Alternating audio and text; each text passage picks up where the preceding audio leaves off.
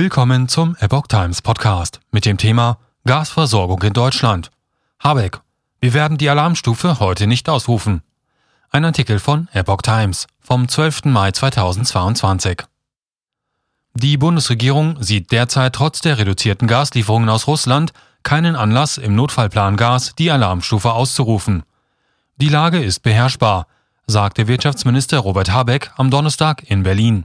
Zwar fielen nun täglich Lieferungen von rund 10 Millionen Kubikmeter Gas aus Russland weg, das sei aber eine Menge, die kompensierbar sei. Er fügte hinzu, wir werden die Alarmstufe heute nicht ausrufen. Im Rahmen des Notfallplans Gas hatte die Bundesregierung bereits die erste Stufe, die sogenannte Frühwarnstufe, ausgerufen. Die Lage werde weiter mit großer Konzentration beobachtet, sagte Habeck. Russland hatte am Mittwoch Sanktionen gegen 31 europäische Unternehmen verhängt, darunter Gazprom Germania und einige ihrer Töchter.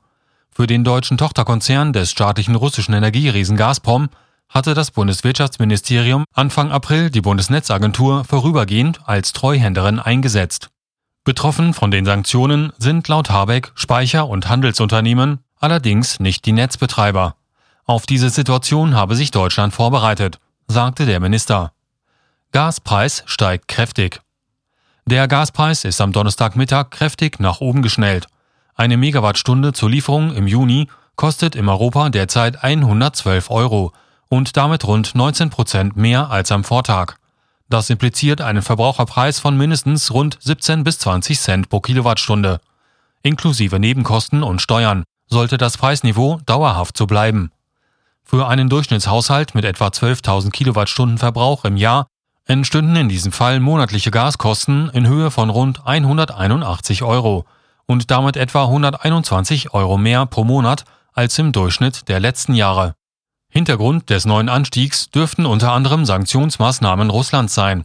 Die durch die Maßnahmen ausbleibenden Gasmengen werden nach Angaben der Bundesnetzagentur aktuell in vollem Umfang über den europäischen Gasmarkt beschafft. Alle Lieferverpflichtungen können demnach erfüllt werden. Über den Ukraine-Transit ausbleibende Mengen werden der Behörde zufolge aktuell durch höhere Flüsse, insbesondere aus Norwegen und aus den Niederlanden, überkompensiert. Insgesamt seien die Gasflüsse nach Deutschland nahezu unverändert, so die Bundesnetzagentur. Den Anstieg der Großhandelspreise bezeichnet die Behörde als moderat. Die Steigerung bewege sich in der Schwankungsbreite der letzten Wochen, hieß es.